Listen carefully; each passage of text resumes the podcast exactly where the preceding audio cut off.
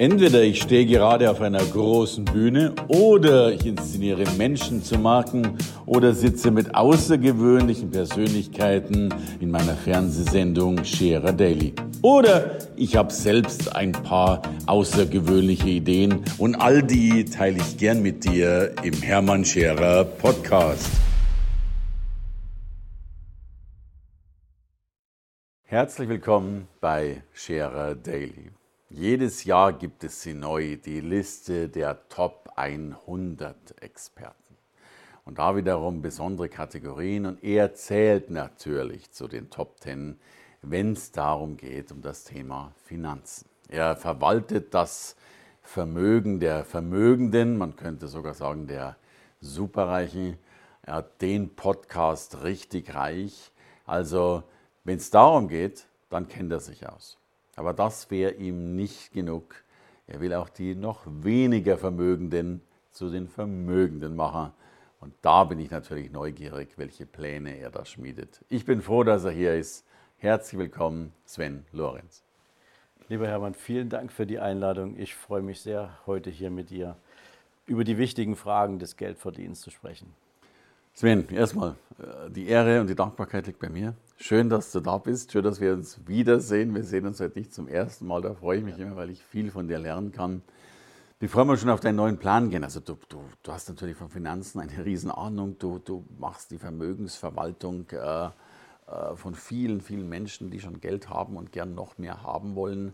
Mhm. Also du kennst dich im Highest Level schon aus. Ich glaube, dein Podcast gehört zu den meistgehörten, wenn nicht sogar der meistgehörte Podcast in diesem Bereich in Deutschland. Mhm. Die Auszeichnung nochmal erwähnt. Also wir sitzen gerade in der, in der obersten Liga. So, und jetzt sagst du, wunderschön ist mir nicht genug. Ich will auch Menschen helfen, die heute noch nicht zu den Vermögenden gehören und sie sollen vermögender werden.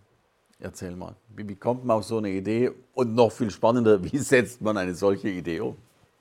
Ja, die Frage ist tatsächlich spannend, denn als ich meinen Podcast begann, das ist jetzt über zwei Jahre her, ähm, war der ursprünglich gedacht, um Menschen mehr an das Thema Verständnis von Geld heranzuführen, um Menschen zu inspirieren, wie kann man selbstverantwortlich das an die Hand nehmen, was man am Monatsende sozusagen als Überschuss auf dem Konto hat. Wenn, weil, wenn einer vorhanden ist. Wenn einer vorhanden ist. Und das ist ja etwas, was vielen Menschen schon mal schwerfällt, weil wir keine, wir haben ja keine Erziehung zum Thema Geld. Geld ist ja immer noch, so traurig wie das ist, in dieser Zeit ein Tabuthema, mhm. gefühlt.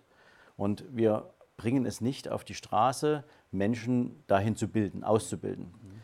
Und mit der Zeit, wie ich meinen Podcast sozusagen am Anfang als Investment-Podcast gelauncht habe, entstand eine Fragestellung, die ganz, ganz viele Menschen an mich herangetragen haben, nämlich, ja, investieren und Investment ist toll, aber was muss ich tun, um dahin zu kommen, wo deine Kunden sind? Wie komme ich eigentlich an so viel Vermögen, dass ich auch irgendwann mal sagen kann, ich kann aus den Erträgen meines eigenen Vermögens leben? Spätestens jetzt hören alle genau zu.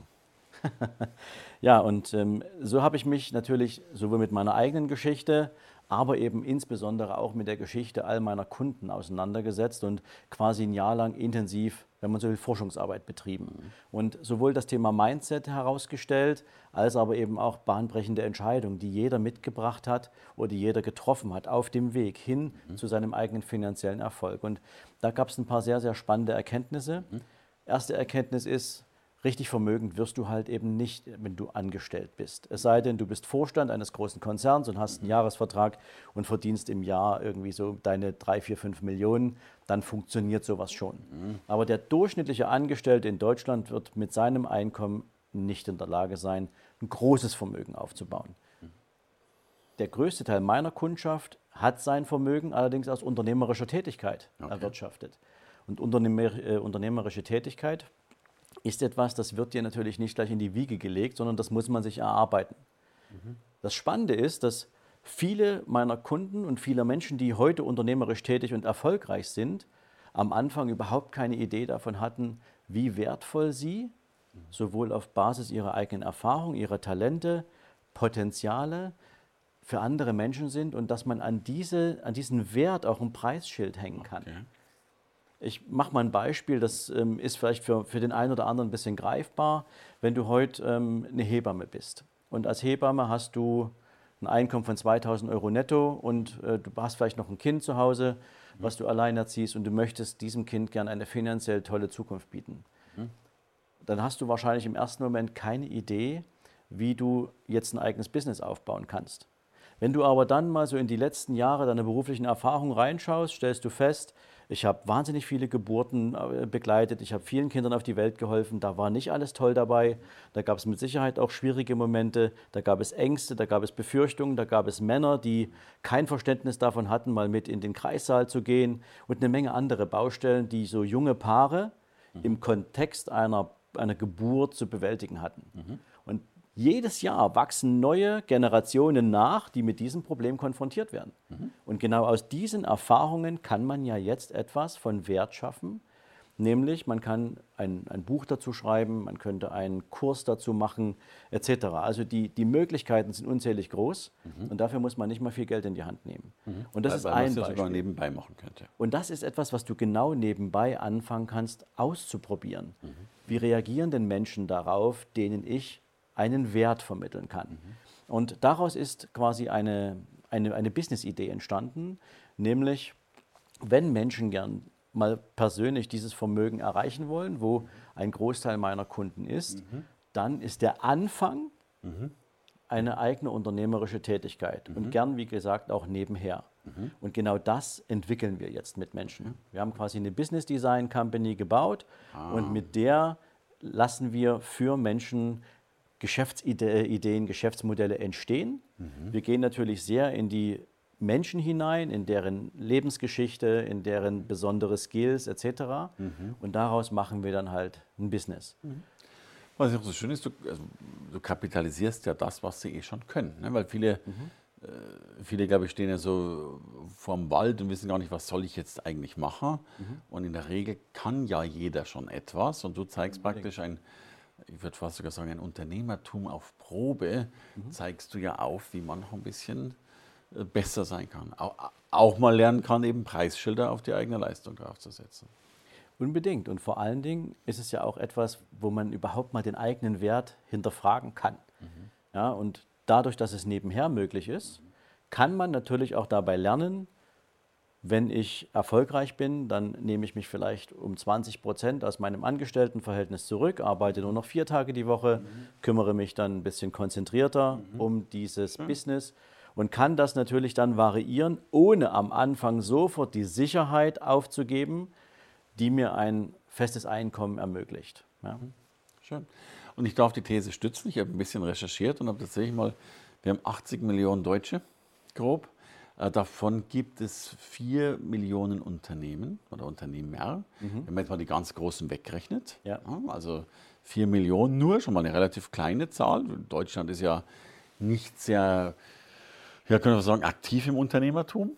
Und jetzt habe ich mal weitergerechnet, es gibt 1,4 Millionen Millionäre in Deutschland. Korrekt. Und jetzt könnte man sagen, jo, da gibt es ein paar, die Vorstandsvorsitzende, die du adressiert hast, um es einfach zu haben, sagen wir mal, es sind 400.000, mal aus diesen 1,4 Millionen vielleicht 300, 400 wegzurechnen. Also bleibt eine, ich glaube, es sind nicht 400, aber bleibt eine gute Million übrig. Mhm. Das heißt, von 4 Millionen Unternehmern ist eine Million Millionär, mhm. eher ein bisschen mehr. Das heißt, ich habe eine größere Chance als 25 Prozent, sprich ein Viertel davon wird automa also automatisch nicht, aber mhm. statistisch gesehen Millionär, wenn du Unternehmer wirst. Und jetzt setze ich da noch einen drauf. Ja, jetzt bin ich gespannt. Diese Zahl, die ja. du gerade angesprochen hast, 1,4 Millionen Millionäre, mhm. war ja vor zehn Jahren noch 700.000.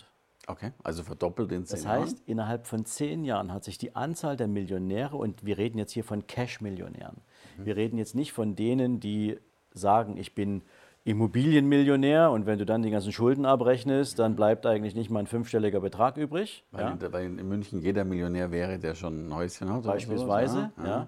sondern echt die, die Cash in okay. Millionen auf dem Konto haben. Okay. Und das sind 700.000 zugewachsen in den letzten zehn Jahren. Okay. Und wenn du dann da nochmal reinschaust, stellst du fest, dass viele Menschen einfach verstanden haben, wie die Märkte von heute funktionieren, welche Möglichkeiten es heute gibt.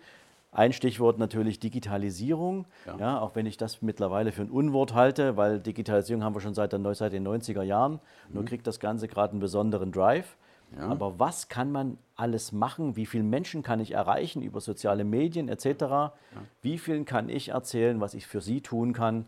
Ähm, und das auf diesem Weg. Und ich glaube, wir sind gerade am Anfang einer riesengroßen Art der Wertschöpfung.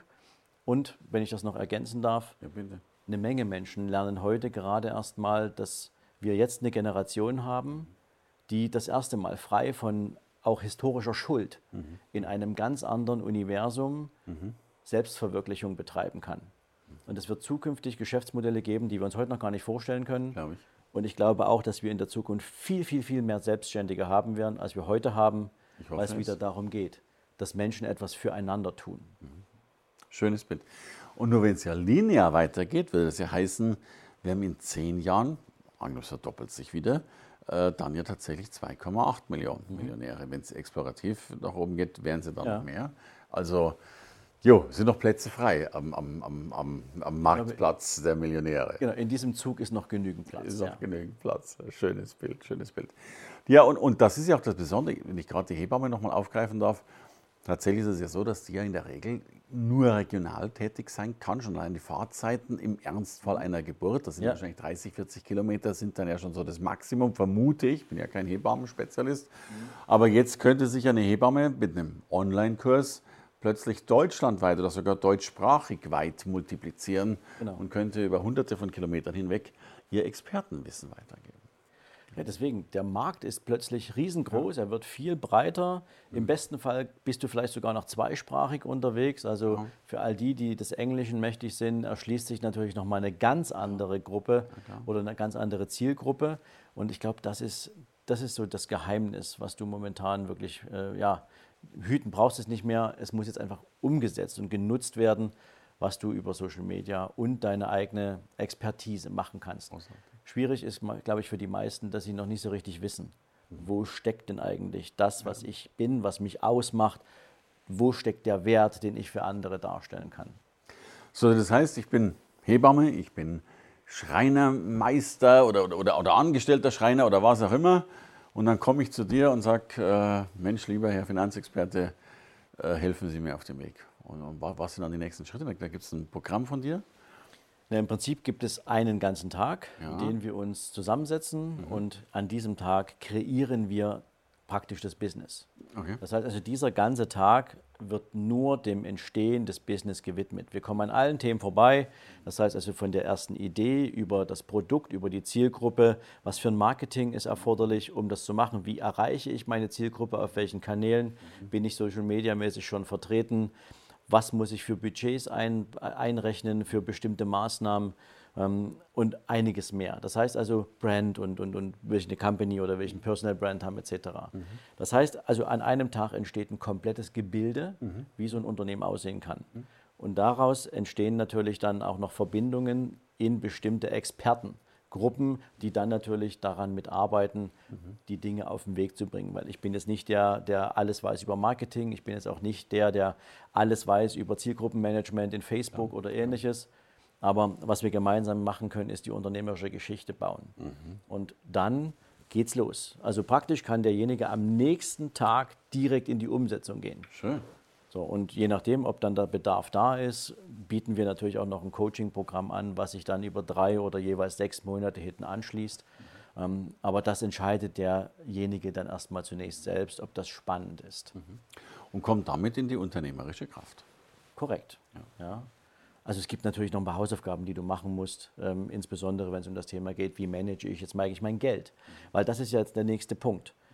Wir wollen ja dafür sorgen, dass mit dieser Idee, mit der Umsetzung dieser Geschichte für denjenigen ein höheres Einkommen entsteht, ja. damit er sich auch seinen finanziellen Zielen nicht nur annähern kann, sondern dass er sie erreichen kann.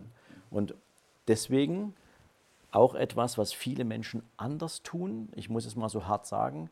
Ähm, du kennst vielleicht den Spruch, am Ende eines Monats bleibt was übrig und das, was übrig bleibt, packe ich dann zur Seite und lege es irgendwie an. Und alleine schon in diesem Spruch, was übrig bleibt, habe ich eine Beziehung zu Geld definiert. Mhm. Denn wenn du ins Restaurant gehst und du isst, hast ein schönes Essen bestellt und du, wirst, du bist satt, aber es bleibt noch was übrig auf dem Teller, mhm. was passiert denn mit dem, wenn es der Kellner wegräumt, mit dem, was übrig geblieben ist? Wird weggeschmissen. Es wird weggeschmissen. Wenn ich für, über mein Geld spreche und sage, es bleibt übrig, dann habe ich da auch schon mal so eine Beziehung zum Thema Geld, was nichts mit Wertschätzung zu tun hat. Also muss ich natürlich auch dann die Hausaufgaben machen, und investiv sein. Also ich muss überlegen, wie investiere ich das Kapital, was ich als Überschuss jetzt aus so einem Business entstehen lasse, mhm. und wie bringe ich es in die Wertschöpfung. Okay. Also wie beteilige ich mich gegebenenfalls an anderen Unternehmen, an deren Erfolg. Da sind wir wieder beim Thema Aktienkultur. Wir haben in Deutschland eine gruselige Aktienkultur. Wir haben heute genauso viele Aktionäre wie vor der Deutschen Telekom. Das musst du dir jetzt mal auf der Zunge zergehen lassen. Und das war ja mal die Volksaktie? Das war mal die geplante Volksaktie damals. Aber mit der, mit der Telekom haben natürlich eine Menge Menschen zwar auch ein paar negative Erfahrungen gemacht, mhm. aber eigentlich müsste man ja davon ausgehen, dass wir heute in einer Kultur leben, wo ähm, das Investment in unternehmerische Beteiligung vom Verständnis her vorhanden ist. Mhm. Aber wir haben genauso wenig Aktionäre wie vor der Telekom und das ist traurig Mhm. Weil wir sind damit das Schlusslicht weltweit. Wir mhm. haben 38 Prozent der Menschen, die überhaupt investieren. Mhm. Weltweit im Durchschnitt, im Durchschnitt sind es 55 Prozent, okay. die ihr eigenes Geld auch wirklich einer weiteren Wertschöpfung zuführen und sich an anderen Unternehmen beteiligen. Und das übernehmen wir natürlich, weil du es vorhin ansprachst, wir kommen ja aus der klassischen Vermögensverwaltung mhm.